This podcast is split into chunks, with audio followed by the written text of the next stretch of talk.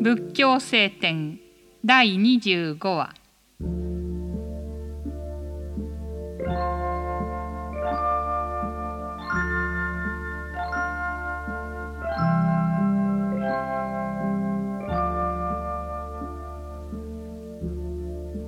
愚かにして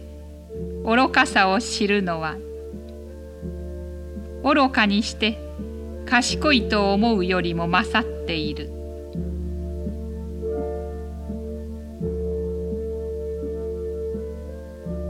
愚かな人は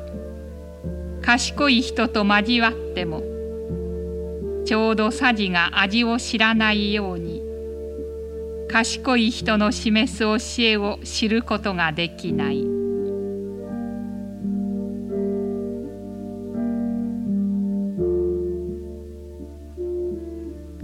新しい父が容易に固まらないように悪い行いもすぐにはその報いを示さないが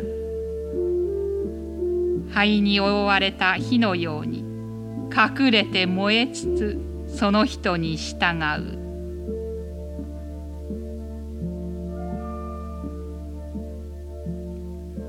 愚かな人は常に名誉と利益とに苦しむ。定石を得たい権利を得たい利益を得たいと常に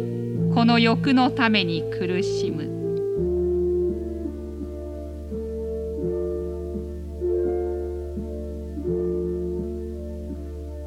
過ちを示し悪を責め